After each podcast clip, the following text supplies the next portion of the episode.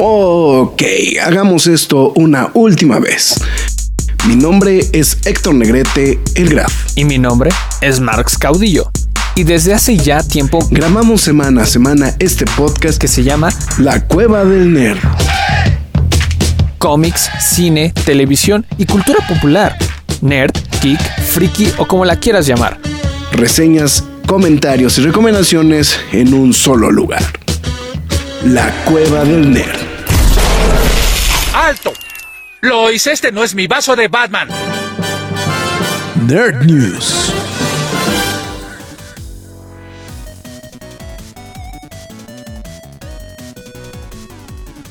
Muy buenas noches, ya estamos en una emisión más de esto que son las Nerd News de la Cueva del Nerd. Rápidamente al señor Rob Grant que simplemente nos informa, nos hace el favor de informarnos que es Rester. el buen Rester y el Dancer que está justamente eh, gestándose en, modalidad nueva cuenta.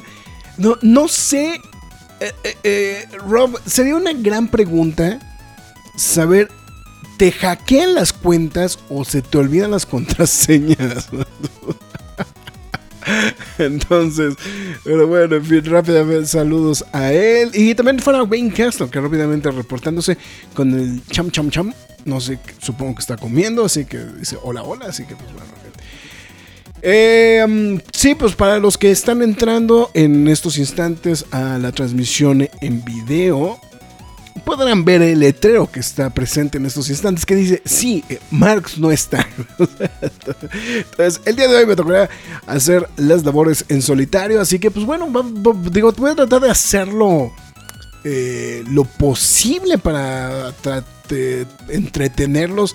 Eh, el, otro día fue muy vaciado porque estábamos platicando justamente al respecto de la, la, nueva modalidad que tenemos de los videos de la Cueva del Nerd. Y me estaba comentando que dices, es que eh, pues es que se oyen las noticias, o sea, están bien, pero pues el tema es que pues, se oyen como muy de noticiero, ¿no? Le digo, pues es que esa es la modalidad de siempre de la cueva, ¿no? O sea, no, nunca ha sido, eh, o sea, sí hay un cierto nivel de checote, sí hay un cierto nivel de que platicamos y compaginamos, pero pues obviamente, pues digo, cuando estamos solos, bueno, estoy solo, pues es muy complicado poder tener una interacción real, a menos de que estemos platicando a todo el tiempo con la gente que nos está siguiendo, que no necesariamente es el caso, ¿no? O sea, hay un cierto nivel de interactividad, pero no siempre es posible. Entonces, por eso, realmente en muchas de las ocasiones, pues nos terminamos pues, remitiendo exclusivamente a dar las noticias, ¿no? Entonces, eso creo que es, creo que la observación importante, pero pues bueno, pues voy a tratar de hacer mi mejor esfuerzo radiofónico, justamente, por lo menos para poderlos entretener en el transcurso de esta hora y obviamente, bueno, cumplir la misión importante, ¿no? Que es dar justamente la información. Yo soy Héctor Negrete, mejor conocido como El Graf. Y justamente, pues bueno, estaremos eh, pues, platicando pues, varias de las cosas que sucedieron esta semana. Así que, pues bueno, de una vez ya para ir poniéndole eh, pues, el nombre al, al tema. Pues nada más, ay, tengo que decir las líneas, ¿verdad? Y tengo que preparar la música para que se vaya. Entonces, Vamos a hacer el paso de la muerte. Ahí está.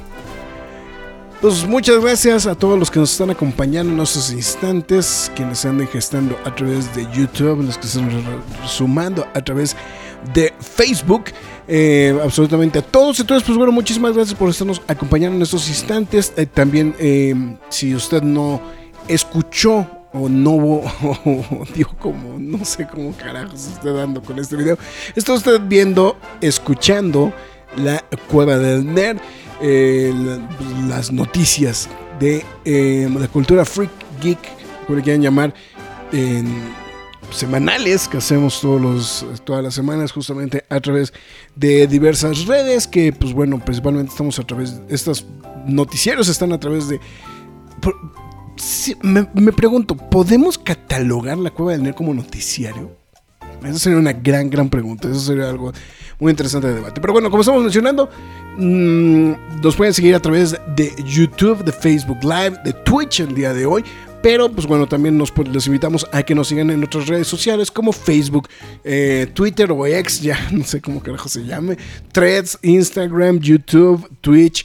Este, pues estaba en digo, seguimos en el OnlyFans, no hemos subido nada, pero bueno, ahí estamos en esa situación. Y pues bueno, obviamente el formato en audio de este programa, pues usted lo puede escuchar a través de... Eh, Apple Podcast, Google Podcast, eh, Spotify, Amazon Music, iBox, Podbean y seguramente algún otro servicio que el cual nosotros no tenemos la más remota idea cuál es el que está por ahí. Jack Morrison reportándose a través de Facebook. Muchísimas gracias, mi estimado Jack. Se le agradece de manera infinita también su apoyo a través de, eh, ahí de Facebook. Entonces, pues bueno. Acuérdense que si usted se reporta a través de Facebook, pues bueno, este, pues también lo podemos ver. Jack Morrison está listo para escuchar los chismes de la opresión en Hollywood. Híjole, bueno, em, ha habido una serie de movimientos interesantes, no necesariamente todos nerdosos, pero ha habido como que muchas cosas muy interesantes al respecto de las diversas huelgas. Eh, eh, principalmente creo que una de las cosas que más sonó esta semana, bueno, vamos a entrar ya en detalle, creo que ya, ya dije todo lo que más.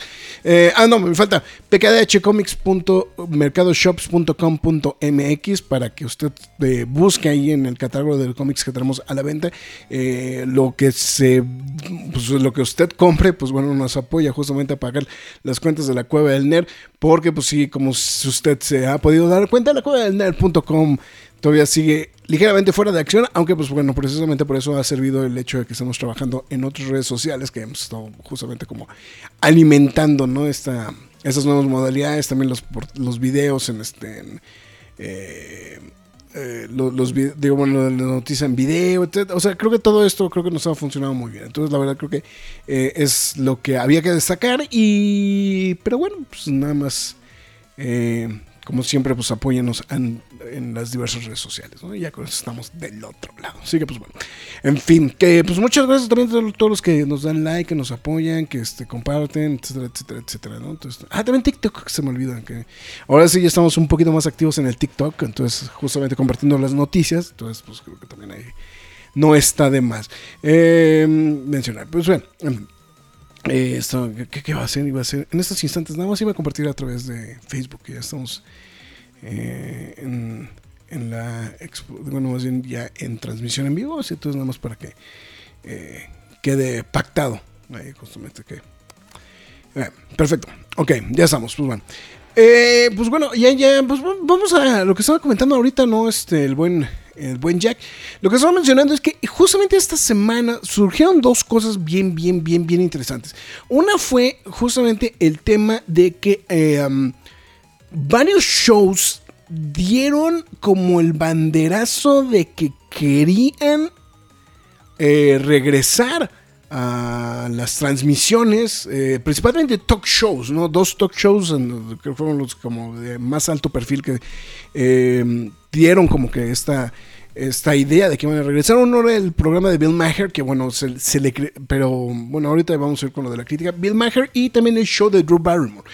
Eran los dos que dijeron que iban a regresar, que pues pese a la huelga, que iban a regresar. hay que mencionar lo que evidente ahorita con esta situación.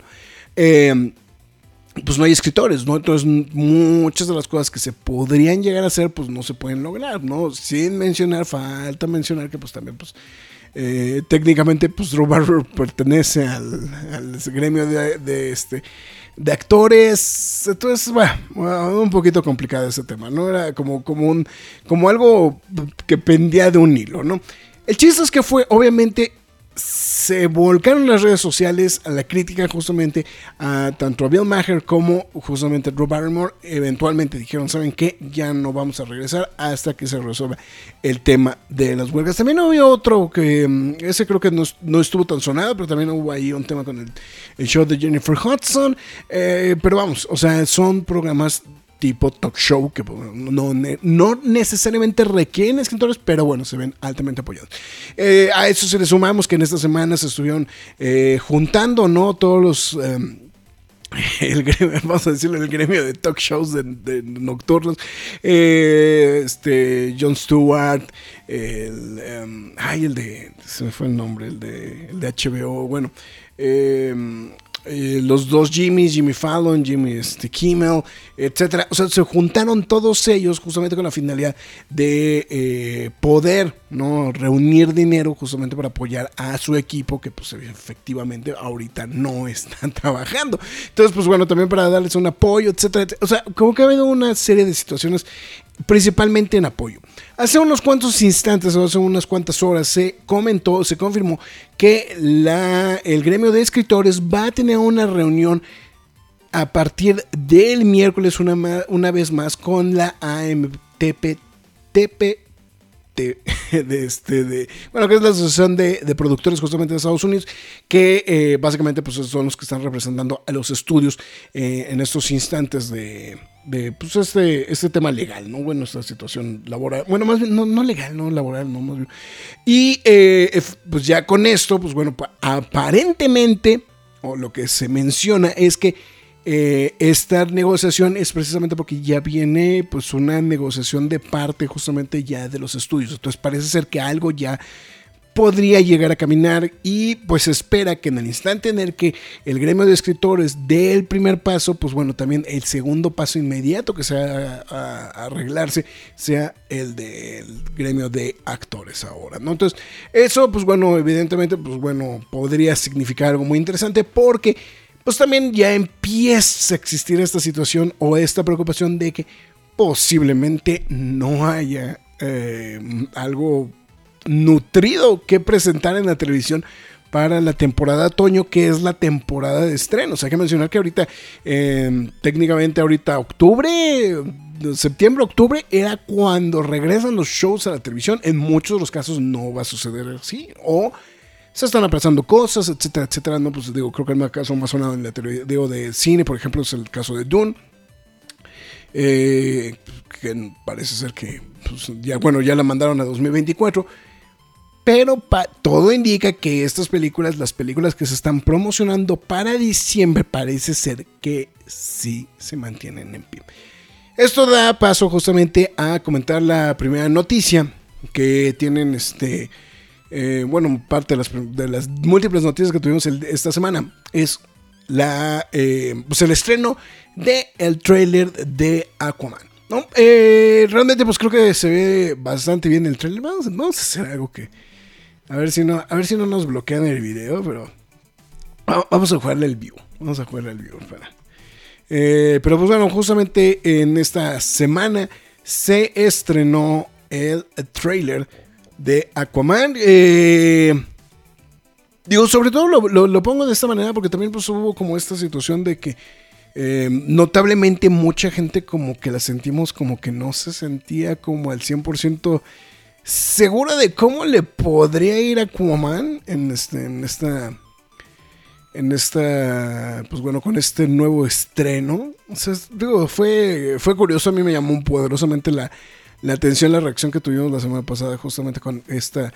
Eh, bueno, pues cuando estábamos platicando el tema de que se iba a estrenar el trailer de, de Aquaman, etcétera, que eh, si, no me falla la memoria, hay muchas cosas que se rescataron justamente de, de algunos, este, algunas tomas que se rescataron de la, de la, producción anterior. Creo que está muy bien, este, como que sí dan un salto muy importante en tiempo.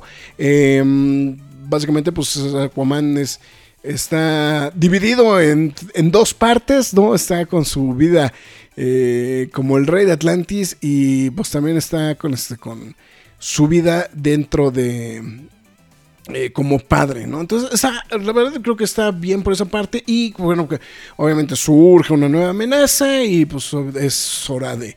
de de, pues, atender esta situación, ¿no? Evidentemente, Black Manta y pues que realmente está el orquestando todo esto, que pues bueno, de alguna u otra manera es como tipo cliffhanger de lo que vimos en la película anterior, ¿no? También hay que, hay que ser muy sinceros. Y pues eh, obviamente también ya lo que se había adelantado, que es un body cop en esta ocasión de Aquaman con, eh, pues, con su hermano Orm, ¿no? Entonces, eh, la verdad, este el trailer se ve muy llamativo, se ve muy, se ve muy en la línea de la primera película, la verdad. O sea, se, ve movida, se ve con mucha acción, con muchos escenarios muy exóticos. La verdad creo que se ve bien, o sea, creo que no, no tengo mayor queja justamente con lo que pudimos ver en este trailer. Y ah, hay que ser muy sinceros también, es un trailer, o sea, sí tiene cara, forma de trailer, no nada más es como un avance. Digo, hay que mencionarlo que pues sí, ya. La, promoción de esta película por unos segundos se llegó a pensar que no iba a avanzar, o sea, que realmente la, eh, la producción de esta cinta pues iba a quedar completamente congelada debido a que pues, no, había, no había avances en su promoción, pero pues ya finalmente DC ya dejó pues echar a andar este, este tema, ¿no? Entonces, pues bueno, la verdad el tráiler se ve bien, se ve, digo, vamos, se ve, o sea, la película se ve entretenida, se ve en la línea de la primera película y pues bueno, habrá justamente que ver ya, ¿no? En, en el momento del, en el momento de la acción, a ver cómo cómo, está la película, ¿no? Pero pues bueno, eso ya será caso justamente para cuando estemos viendo esta película ya en su momento. Así que pues bueno, en fin, pues em, saludos también rápidamente aquí se, eh, faltó en el OnlyFans de la cueva del nerd con poses sugestivas de rock. Pues sí, pero pues, pues sí, yo, siempre quise sexualizar a rock, pero nunca se. Hola Nakama, saludos Capitán Graf D. Luffy, Graf Home Alone, sí. Sí, solito, mi Enrique W. Saludos a también ya a ustedes, absolutamente a todos. Pues, eh, creo que hoy se aplica, vamos a hacerlo porque se puede y porque quiero. Eso. Perfecto. Pues continuando con más información y pues precisamente parte de lo que estamos mencionando, bueno, ya nos, nos desviamos por el tema de los sindicatos, pero bueno, ya vamos a ir justamente también o sea, una de las noticias más importantes de esta semana y que va de la mano eh, del trabajo de Marvel Studios, porque eh, pues finalmente los artistas de efectos visuales Em, muchos de ellos que trabajan en Marvel han votado de manera unánime a formar parte de un sindicato, la IATSE, que es el, este, bueno, sus siglas en inglés este, serían International Alliance of Theatrical Stage Employees, que sería algo así como que la Alianza Internacional de Empleados de, del, este, ¿qué sería la escena del del teatro escénico, sería, ese sería el nombre correcto. Y pues bueno, ellos justamente ya decidieron eh, formar parte de este, este, este gremio, ¿no? este sindicato, pues principalmente pues para que velen por eh, los contratos. Eh, bueno, el contrato colectivo y pues obviamente pues tener un cierto nivel de apoyo con lo que refiere justamente a los empleados. 50 empleados en total, o sea, hay que mencionarlo. Em, de la pared de personas que trabajan en este. o sea, ¿por qué digo la pared? Porque generalmente, si ustedes ven una película de Marvel, hay una parte, hay algún punto en los créditos donde todos son nombres. Todos son nombres. Y, o sea, no es de. Tiene un título. No, no, no. O sea, se llena la pantalla completa de nombres de personas que están trabajando justamente en, esas producciones o en esos departamentos en específico y generalmente son los de efectos visuales. Eh, obviamente hay mucho subcontratado, o sea, también es otro tema que seguramente se, eventualmente se tendrá que atacar, pero por lo menos ahorita este primer paso creo que es completamente brutal. Eh, obviamente, bueno, eh, eh, la, suma, ¿no? Justamente de estos actores visuales de efectos especiales, pues bueno, obviamente em, el siguiente paso ya de que completaron, ya que completaron esta situación, justamente de sumarse al sindicato, ahora pues bueno, el sindicato va a buscar justamente la, pues hacer una negociación colectiva justamente con los estudios para pues tener un contrato que les pueda apoyar. Y evidentemente, digo, y hay que también mencionarlo, pues no, no hay fechas, no hay fecha para que inicien algún tipo de negociaciones, pero eh, también, pues bueno. Eh, se menciona que aparte de estos artistas de visuales de, Marvel también se sumaron otros 18 miembros del staff de, Walt Disney Pictures y, y lo más relevante también de esta situación es que es la primera ocasión que artistas de efectos visuales buscan justamente el poder generar un este em, eh, poder formar parte de un sindicato. ¿no? Ahí pues seguramente y pues también pues, donde seguramente podría llegar a mermar una vez más el tema es justamente con las personas subcontratadas, ¿no? Con esta situación. Entonces pues bueno, en fin, vamos a, vamos a ver, pero pues bueno, ya este paso es lo, lo muy destacado. Obviamente, pues una de las preocupaciones son el, tiempo extra que no se paga, los créditos, eh, las, este, los salarios, este, beneficios de retiro, eh, etcétera, etcétera, etcétera. Todo lo que generalmente suelen pelear los sindicatos, pues es, es obvio que obviamente es lo que están peleando.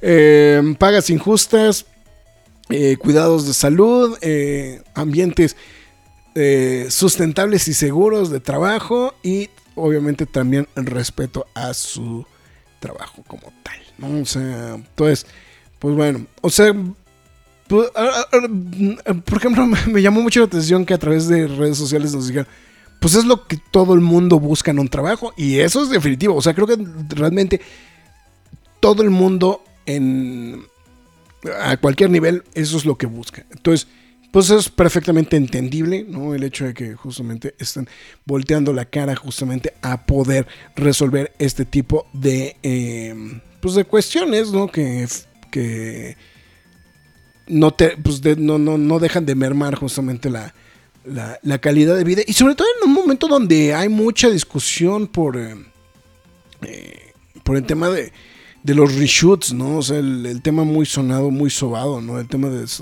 pues, Across the Spider-Verse, por ejemplo, y bueno, de la secuela, ¿no? Que eventualmente pues ya eh, está aplazada para el, bueno, creo que todavía no tiene fecha, pero bueno, está simplemente aplazada por, esos instantes. Así que, pues, okay.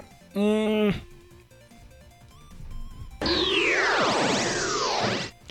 Siguiendo con más información. Ya es oficial, Netflix ha renovado One Piece para una nueva temporada. Pues bueno, esto pues, o sea, si me preguntan, no era sorpresa, la verdad, sinceramente. Era algo que. E, era algo que era de esperarse. Creo que los resultados, si bien One Piece, o sea, no fue. No, no fue Stranger Things. Eh, no fue algún otro de estos shows que suele tener como mucha. Eh, eh, mucha promo bueno no, no mucha promoción porque creo que es tan específico tuvo mucha promoción sino mucho apoyo y mucho este eh, no sé, permanencia, ¿no? Entre la gente que estaba viendo el, programa. Creo que, creo que hicieron el trabajo bien, creo que es una buena producción. Ya está en la reseña. Si usted no ha, eh, estamos a la espera justamente de ver si podemos hacer una el quejas de aplausos.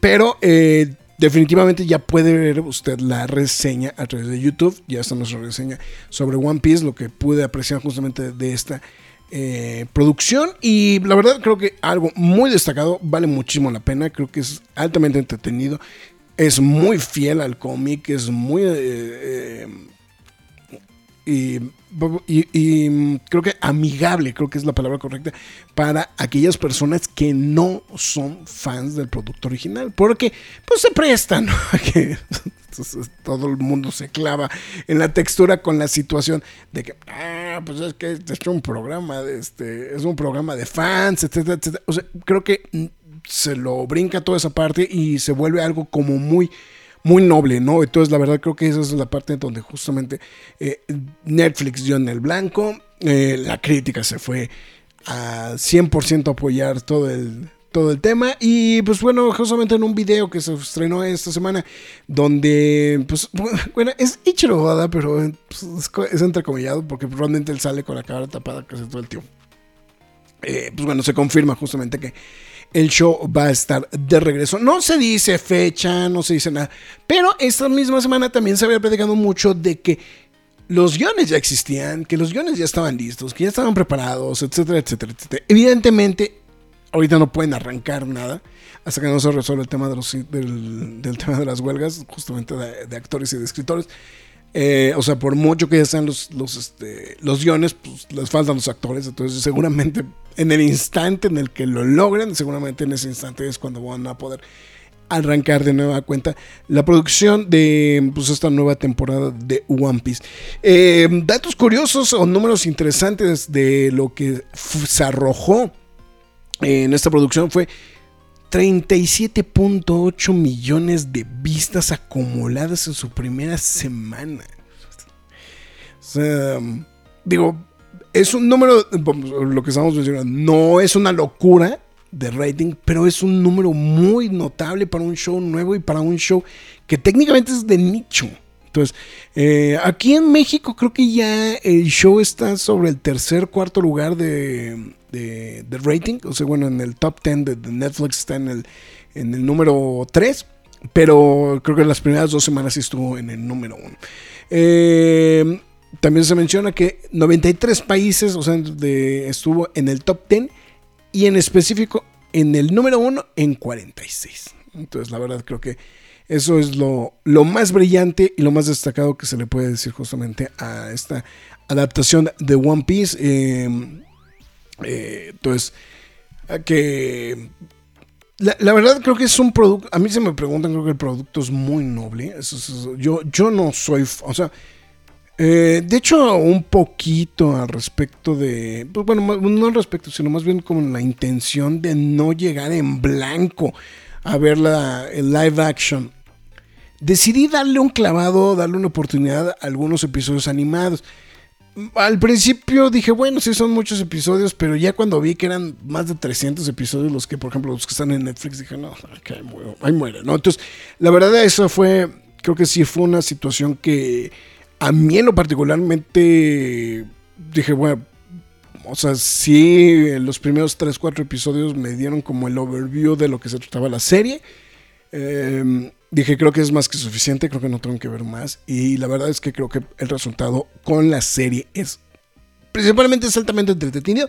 Y una vez que pasas esa barrera de, pues es un mundo de fantasía y todo, o sea, sin esa necesidad de querer em, eh, aterrizar, ¿no? Este, ¿cómo le llaman los gringos? Este, ground, ground este, uh, grounded, ¿no? O sea, que son estos tipo de proyectos que los aterrizados, no sería la palabra, la palabra correcta, ¿no? Proyectos aterrizados eh, en una realidad, pues, pues, creo que es lo que le sirve justamente a esta situación tan descocada del mundo justamente de, de One Piece. Entonces, creo que eso, eso creo que este es algo que vale mucho también este, mencionar.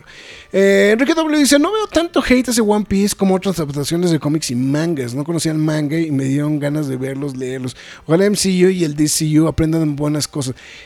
Creo que aquí el problema no es... Eh, no es como tal la adaptación, mi estimado Enrique. Yo creo que aquí lo que tiene es que creo que el, eh, creo que es algo que a mí me dio la impresión el fandom creo que se acercó al show con la con, con mente abierta. Yo no creo que. Eh, o sea, porque vamos, de mucho se habla de esta. Ahí está, ¿cómo se llama? Dragon Ball Evolution, ¿no? Esta, esta producción de Dragon Ball Evolution que todo el mundo vomita. Yo la verdad no la he visto. Eh, por lo poco que he platicado y lo que me han platicado esto es una locura. O sea, es una cosa completamente que nada que ver con el Dragon Ball original. Em, creo, creo, que aquí un, punto como muy destacado es, eh, bueno, más bien, y más bien llevándolo un poquito más bien a lo que ha trabajado Netflix, es, em, eh, ay Dios, eh, Dead Note y Cowboy Bebop. Las dos producciones son producciones que creo que son ya entran en la línea de culto, ya entran en la parte donde los fans, o sea, hay un, no, sé si tiene que ver por edad, pero creo que hay un punto donde el fandom ya es sobrecrítico de algunas cosas y, y, ya no es tan fácil que acepten este tipo de adaptaciones eh, por cinco miles cosas, ¿no? O sea, no puede Puede ser por la razón que usted guste, diga y mande. Pero como que ya no aceptan estas, em, estas adaptaciones tan fácil. Y creo que los fans tanto de Dead Note como de Cowboy Bebop estaban en esa línea, estaban rayando esa parte. Entonces, creo que el problema, porque no son shows que les llamen la atención a personas que estén, o sea, de, de una generación para abajo. O sea, Dead Note y este Cowboy Bebop son más o menos contemporáneas, entonces pues como que tiene como el mismo... One Piece es para, pues es para más, más jóvenes, ¿no? O sea, digo que tiene mucho tiempo ya la, serie. Es como para más jóvenes, digo, al grado que yo lo que estaba mencionando. O sea, por ejemplo, yo sí llegué a ver algo de Dead Note, sí llegué a ver algo de Cowboy Bebop. En su momento no me enganché, no, no, no, no son... Pero eh, creo que es un poquito más, o sea, es más para atrás. Entonces, esta nueva generación como que es un poquito más receptiva, sin mencionar que es una serie menos eh, uh, seria, ¿no? Esa sería, perdón, la, la, cacofonía, pero sí es, es un show que no es tan serio, es un show para echar relajo. Entonces, si a eso le sumas eso, y que a la gente le ha gustado y que entró con mente abierta y que no estaba tan clavado en qué era lo que ya conocías de ese producto, llegas con una, una, una apertura mucho mayor y pues bueno, eso te da justamente la oportunidad de poder ver el show de una manera más objetiva, sin tanto prejuicio, etcétera, etcétera, etcétera. Entonces, yo creo que va por ahí, ¿no? Eh, por eso no creo que tenga hate, sino simplemente porque creo que la gente está viendo el show de manera muy receptiva que es algo que de repente ya no está sucediendo ni con las películas de Marvel, ni con las películas de DC, ni con estas adaptaciones que estamos mencionando, en específico la de la de Dead Note y, este Cowboy ¿no? Que creo que sí, la gente sí fue brutalmente tajante, ¿no? Esta, ah, ante, ante esta situación, ¿no? O, por ejemplo el caso de Pokémon, ¿no? O sea, la película de Pokémon salió, salió bien, pues creo que la gente, digo, la, la taquilla lo, lo, lo llevó ahí a la mano. Dice, Mira, Enrique W dice, mira, 1070. Bueno, es que yo en Netflix nada más vi que había 300, güey. Entonces, este... Eh, sí, es, eh, Juan Manuel, ¿cuál fue la última serie que te gustó? Pues bueno, One Piece me gustó mucho. Em, estoy viendo, bueno, me gusta, bueno, bueno, no sé a qué te refieres específico. O sea, sí que, que, me haya vuelto muy fan. Me está gustando mucho Ahsoka, por ejemplo. Entonces, este, Um, pero no, no sé exactamente a qué te refieres con cuál es la última serie que me gustó a mí particularmente. Entonces, porque digo, sí, soy muy fan de series que están en activo, ¿no? Digo, viene Doctor Who, ¿no? Entonces, digo, por ejemplo. Entonces, ahí, ahí, Juan, este, si nos, si nos, este, eh, ahora sí que si indicas bien, ¿no? Este, a qué nos estamos refiriendo, pues bueno, será eh, un punto importante para poder contestar tu pregunta. Ahora sí, agarren, agarren lápiz y papel, porque de hecho esta noticia a mí me llamó mucho la atención, que la recepción ante la noticia, y gracias a los culeros que le hicieron copy-paste a la nota de la cueva del nerd en grupos de fans y otras páginas, gracias culeros, este, sí, o sea, tengan tatita madre, güey, o sea... O sea, por lo menos cambien el texto, redacten el texto. No, o sea, era copy-paste de, de nuestro eh, de, nuestro post justamente informativo justa, de el cambio de primero el cambio de día hay que mencionar que el Batman Day fue este pasado 16 de septiembre no que se celebra el ¿qué es? el tercer el tercer sábado o el tercero el sí el tercer sábado de septiembre ese es el Batman Day eh, pues aquí obviamente, pues 16 de septiembre, pues cayó un día de la independencia, nadie le interesó, este, bueno, entre que todo el mundo está crudo, hay muchas cosas que no, bueno, más bien no se trabaja, es día de descanso obligatorio, bla, bla, bla. Bueno, el chiste es que Warner Brothers, si me preguntan de manera inteligente, decidió hacer el cambio, lo platicamos la semana pasada, de eh, cambiar el Batman Day de día. Eh, y pues bueno, ya, pues bueno, a través de redes sociales, seguramente se vio mucho mame del Batman Day y el Batman Day y muchas de estas cosas. Pero como tal, el Batman Day está cambiando de fecha para México, para la Ciudad de México. Y la, principalmente la actividad importante que va a tener de, de, de parte de Warner Brothers México se va a realizar justamente este 23 de septiembre en la Ciudad de México. Eh, que pues bueno, lo, más importante, lo que a mucha gente le llama mucho la atención, es el hecho de que van a, una vez más prender la batiseñal, en este, en este caso en la fachada de Liverpool del centro comercial Perisur, este, allá en, bueno, pues en el, en el sur, justamente de la ciudad. Y bueno, ahí les va. La agenda es la siguiente. A las 11 de la mañana será la apertura de la tienda y los espacios de activación, entre los que se incluyen una estatua de tres... eh, eh, de tercera dimensión de Lego, una pared de graffiti y un story wall. Esto del story wall no sé qué sea exactamente, pero bueno, soy interesante. Entonces, pues, la pared de graffiti eh, seguramente es una pared que no sé si la vayan a pintar, en, la pintar perdón, en el transcurso del día o ya va a estar pintada. Seguramente, o me, suena que la van a ir pintando con el transcurso del día. Pero bueno, pues lo de la estatua de Lego Batman también se oye bastante, bastante interesante. Eh, a partir de mediodía va a haber eh, este, personas disfrazadas de Batman para que pues, se puedan ustedes tomar fotos a lo largo de- del día con él, ¿no? Y bueno, evidentemente el plato fuerte es el encendido de la batiseñal, la cual esta va a ser a partir de las 8 de la noche, justamente en la fachada de la tienda, y va a permanecer así proyectada por espacio de dos horas a concluir justamente a las 10 de la noche, ¿no? Entonces, pues, ahí para, para que lo puedan contemplar, para que lo tengan apuntado justamente en la agenda y...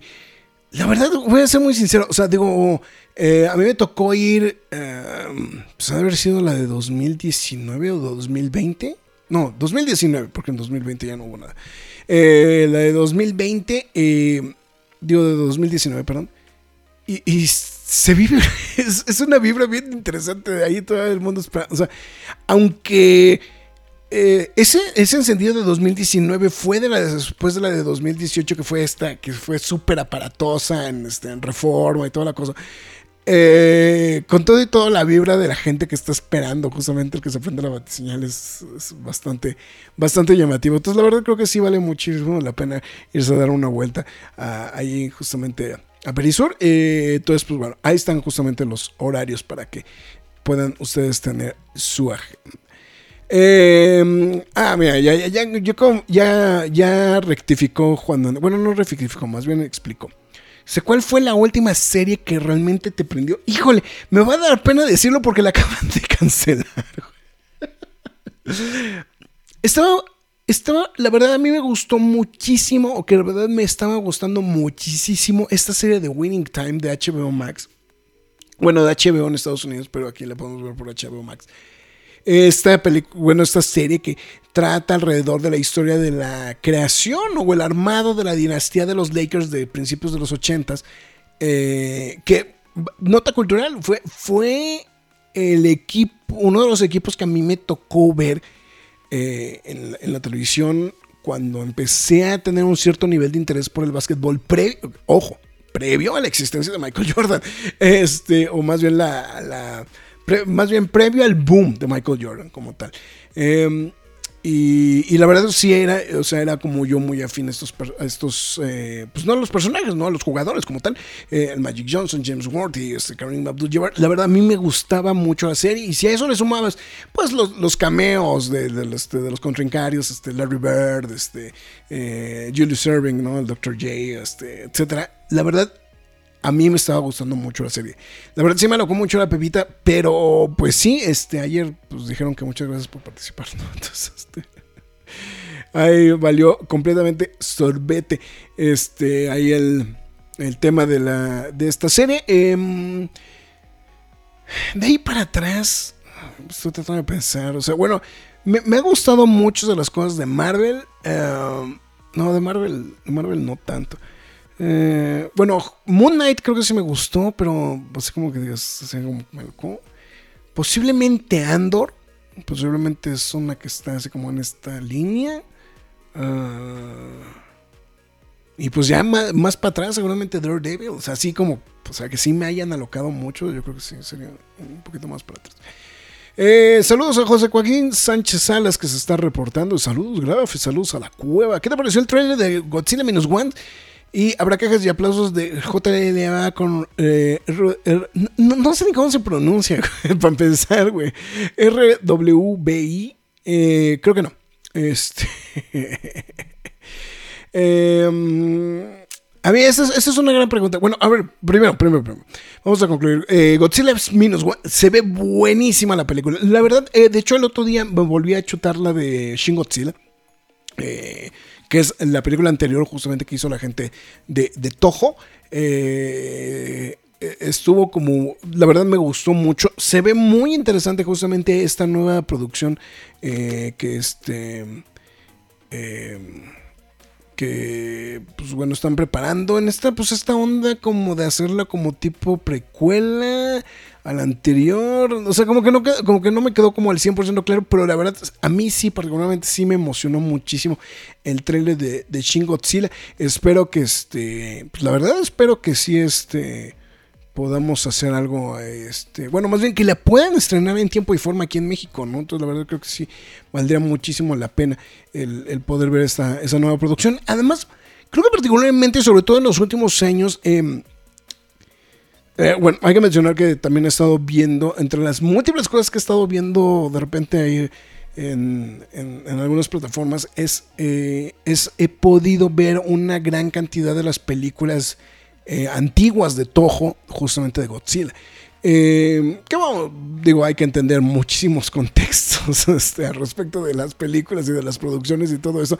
Pero vamos, creo que son películas entretenidas. Entonces, creo que, creo que la verdad eh, en Japón ha sido como muy curioso la, para la forma en la que han podido llevar este tipo de producciones, este tipo, bueno, más bien las historias como tal, ¿no? Y no, como tratar de reinventarse en cada, en cada producción. Y creo que esa es la parte que siempre le he valorado justamente mucho a las películas japonesas. O sea, tener una película de un monstruo que, pues, básicamente siempre hace lo mismo. y el hecho de cómo hacer las historias para que sean distintas, creo que es lo que llama mucho la atención.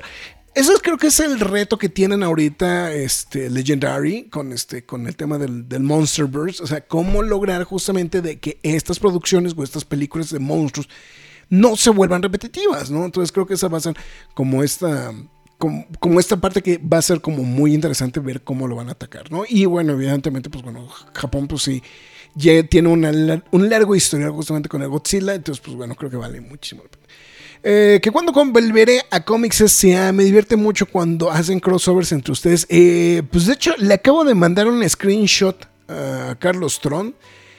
me acabo de contestar, pues vamos poniéndole fecha. Entonces, esas son las palabras textuales que acaban de salir en estos instantes del chat este, que tengo con el señor Carlos Tron. Entonces, ya, ya dijo, ¿eh? Entonces, vamos a ir para qué. no, no sé, pero seguramente los vamos a revisar con tiempo y forma de que vamos a estar ahí otra vez. De, de Comics De hecho, ahorita le eché un grito a Carlos, este, aprovechando que el señor este, Caudillo dijo, este, oye, no puedo, este. Eh, pues dije, bueno, vamos a ver qué. Eh, pero vamos a ver, por, lo menos, mira, eh, regresando a lo de JLA con RWBI, o no sé cómo se llama. ¿Alguien si sabe cómo se pronuncia me puede explicar cómo se pronuncia esto? no le visto, vi que está ahí en HBO Max. Eh, pero podemos hacer una reseñita, ¿no? Entonces igual, a lo mejor no quejes de aplausos, pero sí. ¿Qué hay de la licencia de DC en México? Pues que yo sepa, no hay absolutamente nada. Hay muchos rumores, bueno, hay que mencionar que Panini tiene tiene eh, parte acuerdos justamente para producciones de cosas de manga, pero no, pues hasta el momento es lo que, lo que han anunciado. No hay más, no se ha anunciado línea, nada. Ahora, en el instante en el que haya alguna información, les voy a apostar que luego, luego, o sea, no hay que... O sea, aquí no, no es de que... No, no, es de que le quitaron la licencia a alguien, no es que, es que simplemente la licencia está volando. Entonces, en el instante, yo aquí sí es muy concreto, en el instante en el que alguien tenga la reseña, sea Panini, sea quien sea, no tienes por qué esperarte a dar el anuncio de ya tenemos la licencia. Entonces, en el instante en el que se resuelve, en ese, instante inmediatamente se va a solucionar. Entonces, yo sé que de hecho, como en estas semanas, y sobre todo con lo del Batman Day, como que hubo mucha especulación al respecto de, eh, de, qué, qué, iba a pasar con la licencia, qué estaba pasando con la licencia, etcétera, etcétera. Es así, claro, fácil y sencillo en lo que están mencionando en estos instantes. En el instante en el que alguien concrete el acuerdo para tener la licencia, en ese instante automáticamente todo el mundo se va a enterar. Entonces no se hago bien. Entonces, Eso creo que es un hecho. Eh, Roger también reportándose a través del YouTube, dice, dejando su like acá. Muchas gracias, mi estimado Roger. Entonces, em, bueno. Continuando con más información, y este sí fue el chisme de la semana. Esto, esto, es, esto es como de, lavadero que le gusta a Fara. O sea, esos sí son de las, cosas que le, que le gustan a Fara. Bueno, se armó una polémica del tamaño del mundo con el señor Bill Willingham y nada más y nada menos que DC Comics. Bueno, esto fue porque justamente en el transcurso de esta semana, eh, el señor Bill Willingham, que es el creador y básicamente la, máquina creativa de esta serie titulada Fables, que si usted no la ha leído, básicamente es una adaptación, eh, bueno, no es adaptación, es... Eh, bueno, ahorita llegamos a eso. Es, es un proyecto donde, pues básicamente las, las figuras de las fábulas ahora pues viven en un mundo actualizado. ¿no? Entonces, y pues bueno, obviamente cómo han cambiado ¿no? los, los, los, los, personajes con el paso del tiempo y todo este tipo de cosas que han sido como, eh, como que, que, fue realmente como el atractivo justamente que tuvo este, este proyecto, ¿no? Eh, um, pero eh, esta semana salió justamente esta situación de que Willingham, pues básicamente tuvo un desacuerdo muy fuerte con DC Comics y en sus palabras textuales dijo que este proyecto, su proyecto, estaba volviéndose de el dominio público, ¿no? Básicamente lo que se mencionaba es que estaba trabajando con DC sobre una nueva serie, pero que había como mucho control editorial y que también pues, había como unos temas medios escabrosos con el tema del pago de las regalías. Eh, que pues básicamente pues lo, que estaban haciendo pues es que querían o sea, bueno, a Willingham lo sacaron de. Lo trajeron de regreso con la finalidad primero de hacer este eh, spin-off crossover que hicieron con Batman y Bigby. Eh, y se mencionó justamente que iban a trabajar una, eh, una continuación de 12 números de la, serie principal de, de, Fables. Hay que mencionar que Fables tuvo una duración, bueno, una publicación de más de 150 números. bueno, bueno, básicamente fue vértigo no, actualmente se, ahora, actualmente se publica bajo el sello de, Black Label, pero originalmente se publicó dentro del sello Vértigo. Y pues realmente, si me preguntan, creo que es uno de los pocos proyectos de los últimos años de Vértigo que realmente pudo caminar de manera correcta. Eh, y pues bueno, justamente, pues bueno, se hizo esta situación, pero pues este... Eh, lo que Willingham dijo es, hay que mencionar que mi contrato con DC Comics aún está vigente. Eh, no, eh, no hice nada para romperlos no, y no puedo de manera unilateral concluirlos. Pero, eh, pero no puedo publicar Fables con ninguna otra compañía. No puedo autorizar una película de Fables a menos de que no sea a través de DC Comics. No puedo licenciar Fables si no es a través de ellos. Y eh, pues obviamente pues aún de ellos tienen que pagarme al respecto de los libros que se van a publicar. ¿no? Eh, que no va a dejar el dinero que se le debe y pues intenta justamente que este eh, que parte de ese dinero que se le debe, pues bueno, bueno, que se le debe dinero también del, videojuego de Telltale's Game que se hizo justamente de, de Fables, ¿no? Entonces, pues bueno, eso fue lo que dijo el señor Willingham. Nada más que, pues obviamente, pues curiosamente, bueno, no curiosamente, bueno, es raro que hagan este tipo de cosas, pero hubo un... Eh, un comunicado oficial de parte de DC Comics al respecto de esta situación, donde básicamente dijeron lo siguiente. Los cómics de Fables y la novela gráfica publicada por DC Comics, sus historias, personajes y elementos que se encuentran en ellos son propiedad de DC Comics y están bajo la protección de las leyes de copyright de los Estados Unidos. Y eh, bueno, y obviamente en concordancia con los acuerdos internacionales aplicables a la ley y no son del dominio público. DC se reserva todos los derechos y tendrá y bueno, tomará acciones en cualquier situación necesaria o apropiada para proteger su propiedad intelectual.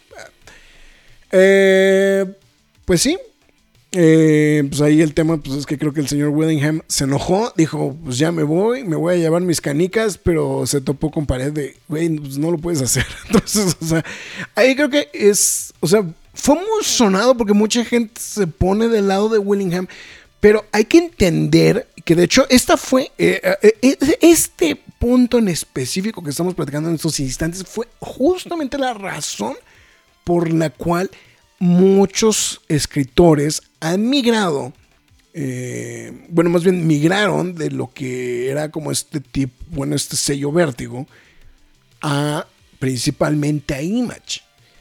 Porque evidentemente una de las principales cuestiones, uno de los puntos principales que tiene Image Comics es que lo que se publica a través de Image Comics le pertenece al escritor. O sea, Image Comics se lleva una lana por la distribución de, los cómics, o sea, muchas de las distribuciones, pero en realidad el cómic o la propiedad intelectual del cómic y lo que se haga con ese cómic es propiedad de los creativos, que efectivamente pues es lo, que se ha vuelto como muy interesante para muchos de ellos. Entonces, si, hemos, si analizamos mucho el mercado de los últimos 20 años, muchas de estas historias que a lo mejor entrarían dentro de los sellos de vértigo, o bueno, el sello vértigo en específico, se han ido por completo justamente a este tipo de lugares. Entonces, por eso, pues vemos a James Tannion IV haciendo este tipo de proyectos, Scott Snyder, o sea, que son eh, personajes, vamos a decirlo, escritores de, del mainstream de los cómics, pero que al buscar una alternativa, pues de repente publican justamente dentro de este sello. Entonces,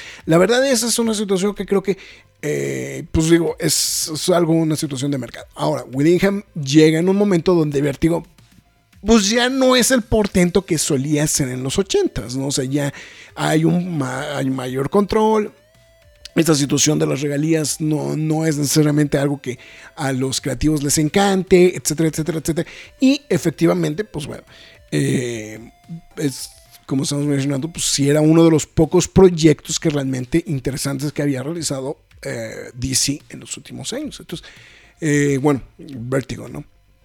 Eh, al, venirse toda esta situación, pues bueno, no, a mí no me, no me hizo ruido absolutamente nada porque pues sí, es como, pues da, o sea, sí es así como funciona, así es como siempre está establecido. Sin embargo, pues bueno, evidentemente Willingham al hacerlo pues muy, muy notorio, pues bueno, evidentemente hizo que todo el mundo se metiera y se opinara, ¿no? Entonces, pues, bueno, en fin, entonces... Eh, ok, Farah me dice, se supone que se pronuncia Ruby, ok, pero quién sabe. Parece que Ruby se pronuncia igual que la protagonista Ruby Rose. El título combina las letras de los nombres de los coprotagonistas, eh, formando el nombre del equipo heroico Ruby. Ok, ¿está bien? Ruby Rose no era la actriz de Batwoman, sí, ¿no? Entonces, bueno. Entonces, pues bueno, pues ahí justamente el chisme al respecto de Willingham, pues sí es yo, sí dije, pues esto es pues, pelea este, perdida, pero pues vamos a ver. Se dice que posiblemente haya un juicio, pero pues básicamente no le veo, no le veo para dónde vaya a caminar esto. Y eh, aquí me llamó mucho la atención la respuesta de Farah respecto a esta noticia, pero vamos a mencionar.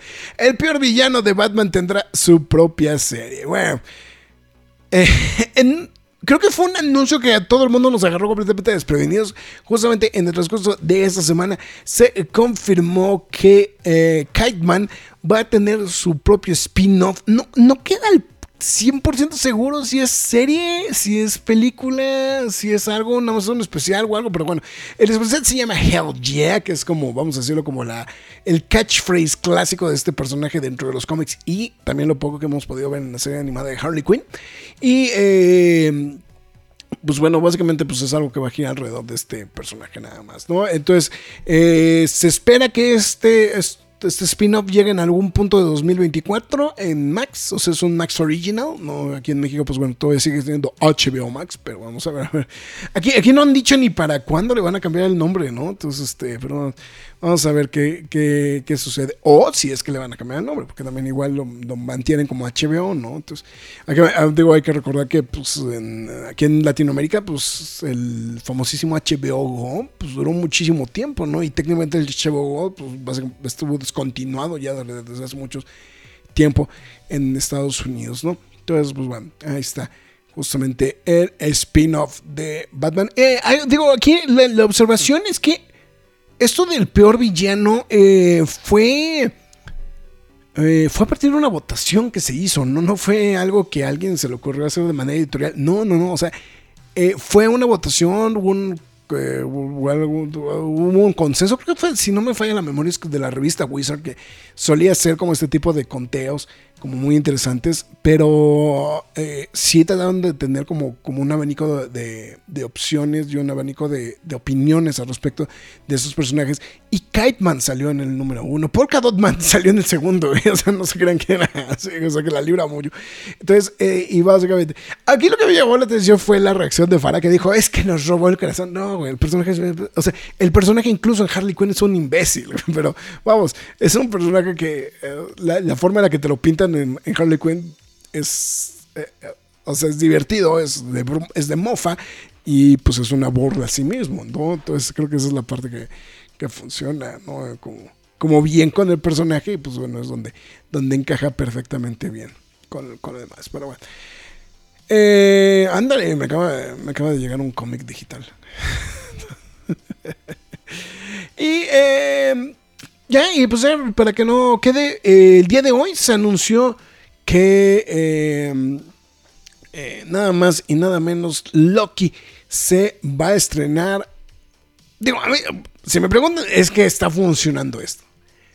Loki se va a estrenar ahora el 5 de octubre, que el 5 de octubre que es, eh, es jueves, o sea, no los van a estrenar en viernes, los van a estrenar en jueves, pero los van a estrenar, los van a estar estrenando a las 7 de la noche, tiempo del centro de México. Es decir, ya les gustó cómo funcionó el estreno de Ahsoka. Entonces, la verdad, digo, a mí se me preguntan, creo que es.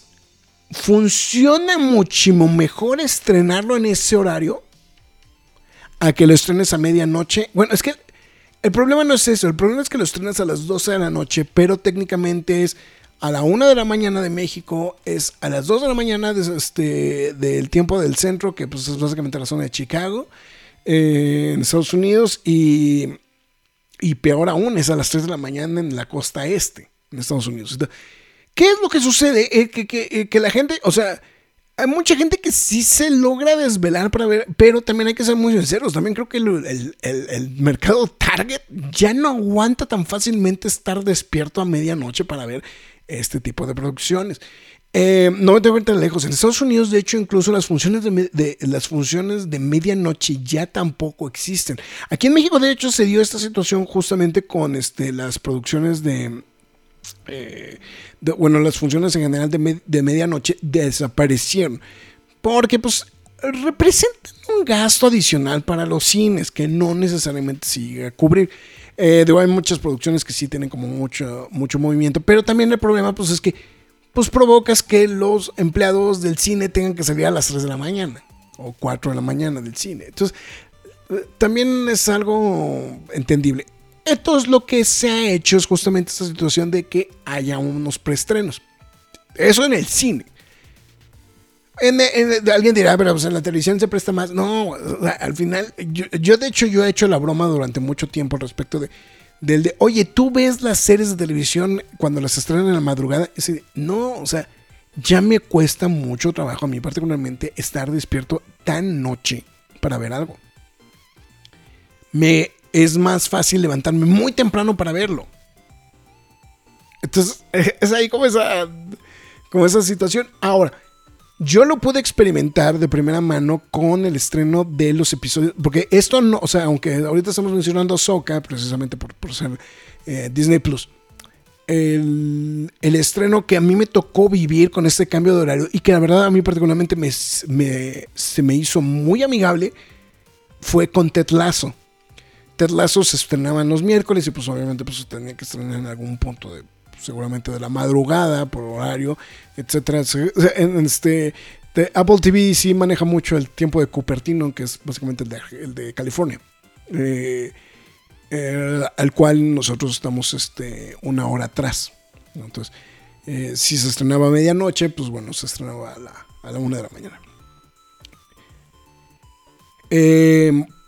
Eh, seguramente en algún punto alguien decidió que ya no los iban a estrenar a medianoche, sino que los iban a estrenar. Los iban a adelantar y los iban a poner en la noche. O sea, por ejemplo, el estreno era miércoles y dijeron, vamos a ponerlo a las 7, 8 de la noche del martes. Entonces, el martes a lo mejor tú estás en alguna otra actividad, pero de repente ya llegas en la noche a tu casa y dices, ah, ya está el nuevo episodio de Ted Lasso. Y entonces agarrabas y llegabas y veías el episodio. Entonces, que creo que, y a mí eso mismo me está pasando ahorita con Ahsoka.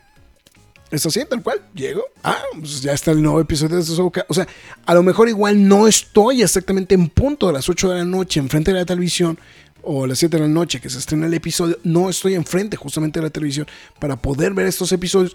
Pero llega el punto donde digo, ok, eh, ah, son las 10 de la noche. Ah, pero ya está el nuevo episodio de Ahsoka. Y agarro, paramos actividades y vemos a Ahsoka. Entonces, creo que eso les ha funcionado muy bien. En este caso con Loki, creo que va a funcionar de manera muy similar. Creo que la verdad es. Creo que va a tener un mucho mayor alcance y de alguna u otra manera también te evitas. O sea, creo que, creo que la fuga de spoilers, creo que también no, ya no es, ya no va a ser tan, tan manchada, ¿no? Que también creo que es. Entonces aquí. Eh, Edgar hasta acá se sintió la pedrada de la medianoche. No, amigo, un saludo al buen Edgar, Edgar Huerta. No, lo que pasa es que cuesta trabajo. O sea, a mí me cuesta mucho trabajo ya ver las, series, güey.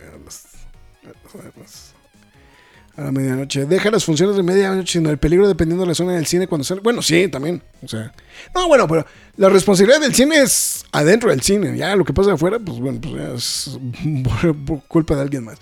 Eh, y sí queda bien ese horario de estreno, no ese horario tan tarde. Sí, exactamente. O sea, yo, yo creo que le funciona. Eh, ahora, lo que pasa es que también los estás estrenando en tiempo prime time en Estados Unidos. Entonces, o sea, si lo estás estrenando a las 8 de la noche en. O sea, a lo mejor en Estados Unidos, digo, por ejemplo, a lo mejor en la costa oeste, pues sí, a las 10 de la noche. Pero pues todavía aguanta el piano ver algo a las 10 de la noche, ¿no? Entonces, eh, o a las o a las, o, este, o a las 12, alguna cosa por estilo. O sea, pero creo que todavía funciona un poquito más el poder ver. O sea, si tienes un horario de nocturno, pero creo que la gente puede aguantar a verlo, a que tengas. O sea, porque no es nada más me espero a la una de la mañana a verlo. Es lo que dura el episodio. Y, también, y también corre ese peligro de que la gente, por el mismo cansancio, se duerma en, en el transcurso del episodio. Y no necesariamente significa que le. O sea, que el episodio esté malo, que la película esté mala, sino simplemente, pues bueno, el cansancio vence a la gente, ¿no?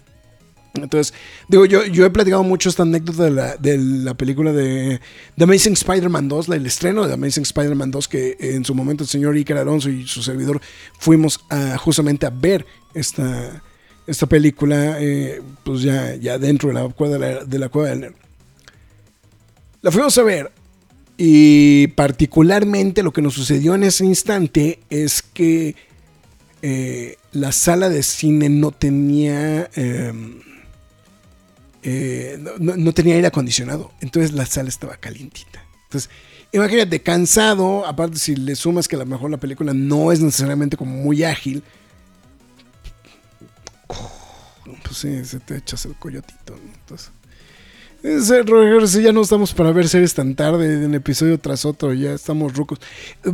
O sea, lo mismo que estamos mencionando, o sea, el, formato de maratón también, o sea, ya, ya, ya no es tan fácil. No, además la, la propia actividad, ¿no? o sea, no te permite tan fácilmente ver este pues, series así como de golpe. Pero te puedes tomar una hora de tu. De, de, entre, incluso entre semana a ver un episodio de estreno.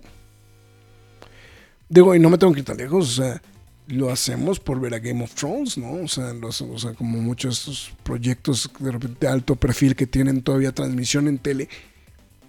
Te das el ojo de decir, ah, ya empezó la serie, lo veo. O sea, yo por ejemplo los domingos, eh, pues yo creo que desde, desde Euforia para acá, desde la segunda temporada de Euforia, eh, para acá, he, optado porque de repente ya en los domingos por la noche, ya que terminamos actividades y toda la otra cosa, me, siento a ver estos shows. No, yo digo ya aprovechando ya que se van a dormir los niños, porque generalmente los HBO siempre son sonidos de tono.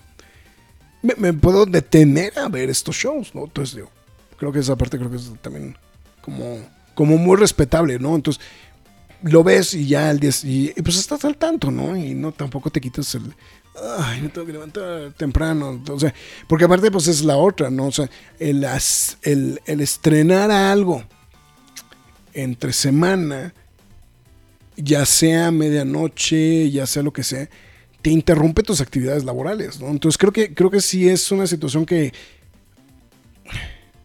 Es que, eh, o sea, sí, creo que más bien como que se clavaron de a qué mercado le están atin- a, a qué mercado están yendo. Cuando estás chavo aguantas cualquier pendejada, güey. Pero ya conforme va avanzando el tiempo ya no es tan fácil que aguantes tanto. ¿no? Entonces, eso creo que... y, p- digo, y, lo, y lo fanático no es representativo ni tampoco es el indicativo de cómo se debe comportar todo el mercado. entonces, la verdad creo que sí es un, es un creo que un, un muy, buen, muy buen movimiento justamente de parte de, eh, de Disney. Eh, sí me gustaría que, que más se sumen a esta, a esta lista, ¿no? Entonces, pues, bueno. Perfecto, pues bueno, ya, ahora sí, güey, la barbón, ya se nos acabó el programa. Eh, no quiero irme sin dejar hacer una recomendación. Eh, nada más que sí he estado viendo. ha estado bien. Ha estado bien random mi, este, mis. mis eh, lo que he estado viendo últimamente. eh, eh, o sea, aparte, bueno, aparte obviamente los estrenos en el cine. Bueno, les puedo recomendar mucho que vayan a ver este eh, A Haunting in Venice, in Venice, Venice, Venice. Bueno, este Cacería en Venecia se llama en español. Bueno, yo en mi en mi intento como de tratar de ver este de, convencer a que alguien me lleve a ver eh, La Monja 2. Como que estoy haciendo mucha revista justamente de... eh, bu- bueno, primero empezó porque pues empecé a ver las del conjuro, ¿no? Todo, eh, empecé- bueno, vi las dos del conjuro, este, Conjuring 1 y 2. Eh, después me eché La Monja, no sé, no, no sé por qué, güey. La verdad es, es una película que es absurda hasta la pared de enfrente. Hay muchas cosas que no me encantaron. Eh, ya le encontré como 3, 4 cosillas al Conjuro 2 que en su momento me gustó mucho. Pero ya ahorita que la volví a ver, así como, que, "Ugh", como que no fui tan fan. Entonces, este. Pero eh, lo que sí, eh, pues no, necesariamente de manera correcta. eh, bueno, será porque es Patrick Wilson y igual este, el, el productor de esta, bueno, más bien el, actor justamente de esta producción. Y pues me eché, pues dije, pues por qué carajos, ¿no? Pues ya me eché estas dos, ya me eché estos dos bodros. ¿Por qué chingados, no? Pues me voy a reventar. Insidios, porque se puede. Em, eh, hay una cosa que digo, hay que mencionar que, que sí, la- las dos películas del conjuro son, creo que sobre todo en específico las dos dirigidas por James Wan, son como las, las em, como de lo más destacado justamente de las películas del conjuro, ¿no? Ha habido posiblemente ahí...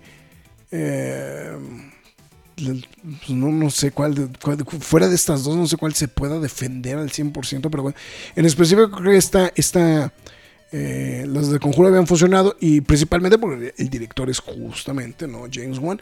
Eh, y pues brincando justamente con esta situación, pues justamente caí con Insidious, ¿no? Que es otra película también dirigida de James Wan, también con Patrick Wilson como, como actor, digo, aprovechando también el, el rollo que viene con este Patrick Wilson dentro también de Aquaman The Lost Kingdom, también dirigida por James Wan.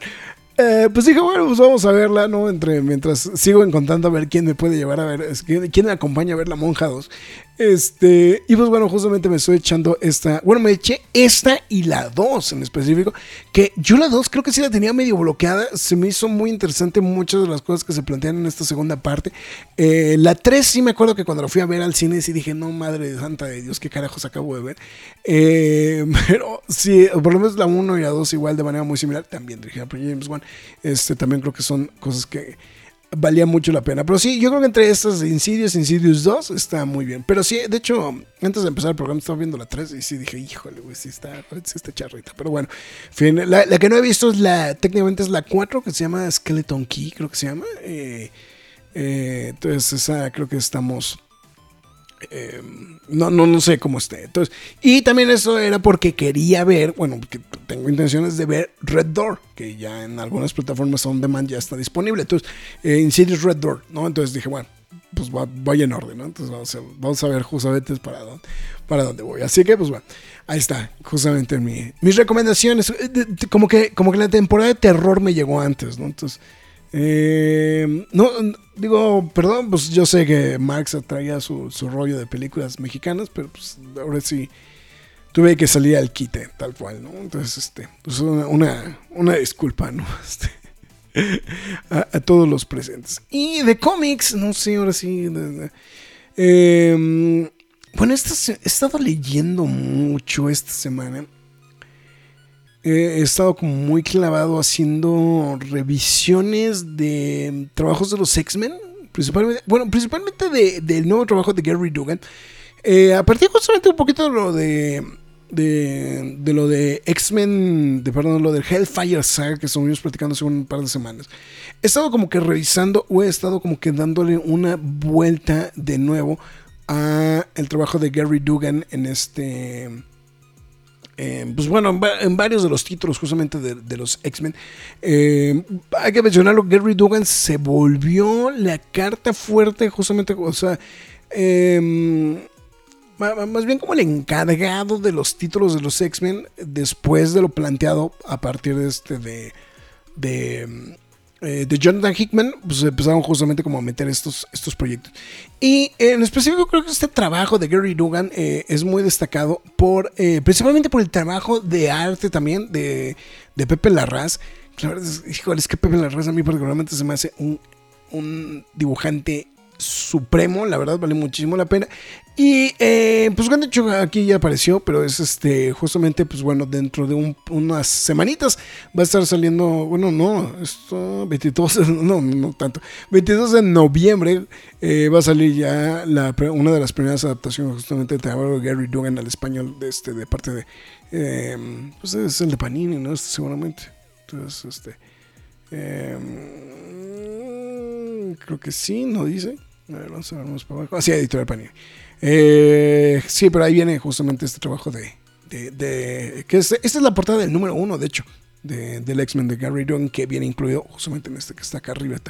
Pero eh, la verdad es un, es un, son, son historias muy interesantes y pues, pues de hecho básicamente son estos cuatro volúmenes, ¿no? El de volumen 1, 2, 3 y 4, que es el preludio justamente al Hellfire Saga, que es, bueno, el Hellfire Gala, perdón, al Hellfire Gala que salió hace unas par de semanitas, que pues bueno, básicamente es el arranque de Fall of X. Entonces creo que... eh, pero sí, eh, eh, esto sí, sí ha sido como que lo que me ha quitado últimamente este, mucho el tiempo. He estado leyendo muchas cosas, he estado, ahorita empecé a ver justamente los cómics de eh, del eh, Gotham War, no este nuevo crossover o esta historia que se está gestando entre, bueno, de una guerra que se está gestando entre Batman y Catwoman, ¿no? que está publicado en, en esos instantes, justamente aquí está, de hecho aquí está el primer número, aquí lo tengo a la mano. Eh, este es el Batman. Bueno, más bien, esta es la, parte 2, el Batman, ¿no? Este, no, el, el- el primer número es un, es un one shot, justamente. Que de hecho, este one shot, como que venía como medio recopilado dentro del cómic de, de, regalo, justamente del Batman Day para los que van a las tiendas, ¿no? Entonces, creo que eso es lo que principalmente he estado leyendo, he estado leyendo. Me he estado poniendo eh, ahí algunas cosas que no, no he sido muy fan de Doctor Strange y New Mutants, pero eh, bueno, el último, el, último, el último título de New Mutants, ¿no? Pero, en fin, ahí está parte de lo que podemos recomendar para esta semana. Así que, pues bueno, ya llegamos al final del programa. Muchísimas gracias absolutamente a todos los que nos estuvieron, a, todos los que nos estuvieron acompañando hasta estos instantes justamente del programa. A ver, nada más los que regalaron su like a través de Facebook: Jorge Arturo Aguilar López, Jorge Armando Cruz Martínez, Lalo López, Roger Fortanel, Rodrigo Santa María y el buen Jack Morrison. Y también a todos los que están ahí colgados a través. Hay alguien en Twitch. No sé quién está en Twitch, pero un saludote a la gente que está en Twitch y también a las cinco personas que están colgadas a través de YouTube. Entonces, pues bueno, Eh, pues muchísimas gracias por haber llegado hasta, hasta este punto del programa. Se les agradece de manera infinita. Recuerde que eh, pues usted llegó a la mitad del programa y este, llegó algo que ya le estaba gustando o que no le llamado. Pues bueno, puede ver esta transmisión eh, de nueva cuenta a través de Twitch. En Twitch tiene caducidad, pero lo puede ver a través de Twitch, en YouTube y también en Facebook los puede revisar. Pero pues bueno, también no está de más que nos siga en otras de nuestras redes sociales como Facebook, Twitter, Instagram, TikTok, eh, YouTube, este, Twitch, eh, OnlyFans, aunque vuelvo a lo mismo, no hay nada. Este, creo que, creo que ni el molder, este, ni el molder sexy está ahí, ni, el sexy Malcolm, ni nada. Y eh, pues bueno, si usted prefiere no ver este idiota en la pantalla, este, prefiere nada más escucharlo porque dice, en radio no está tan mal. Eh, justamente pues está en formato podcast a través de Apple Podcast, Google Podcast, Spotify, Amazon Music, iVoox, Podbean y seguramente algún otro servicio de podcast que el cual no estamos al, respecto que, onda, ¿no? Entonces, pues bueno, en fin. Eh, pues bueno, en fin.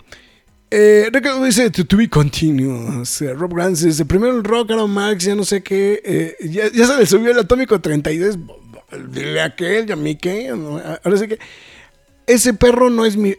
ese no es mi perro. Yo nomás quiero pegarme con ellos, pues para que me paguen, cabrón. Pero bueno, en fin. Eh, y se Fara dice: Ahora sí espero el próximo jueves de quejas y aplausos o antes en control. pues vamos a ver. Ya está. Ya, eh, seguramente Max no ha visto One Piece, entonces vamos a ver, a ver qué vamos a hacer al respecto de eso. Entonces, es uh, tema, tema, tema de debate. Pero bueno. Pues bueno, con eso llegamos al, final perdón, de este programa. Muchísimas gracias a todos los que nos acompañan. Y pues bueno, quede pendiente a más transmisiones que hagamos a través de este, este formato en YouTube. Y también, pues bueno, sigan eh, compartiendo, dándole like y todo a las noticias que se van subiendo a nuestras diversas redes sociales. Así que, pues bueno, yo fui Héctor Neguete, mejor conocido como El Graf. Y pues con esto nos vemos hasta la próxima. Es hora de salir de esta cueva, pero regresaremos la semana entrante con más información y comentarios. Recuerda seguirnos en redes sociales y visitarnos en lacuevadelnerd.com. La Cueva del Nerd.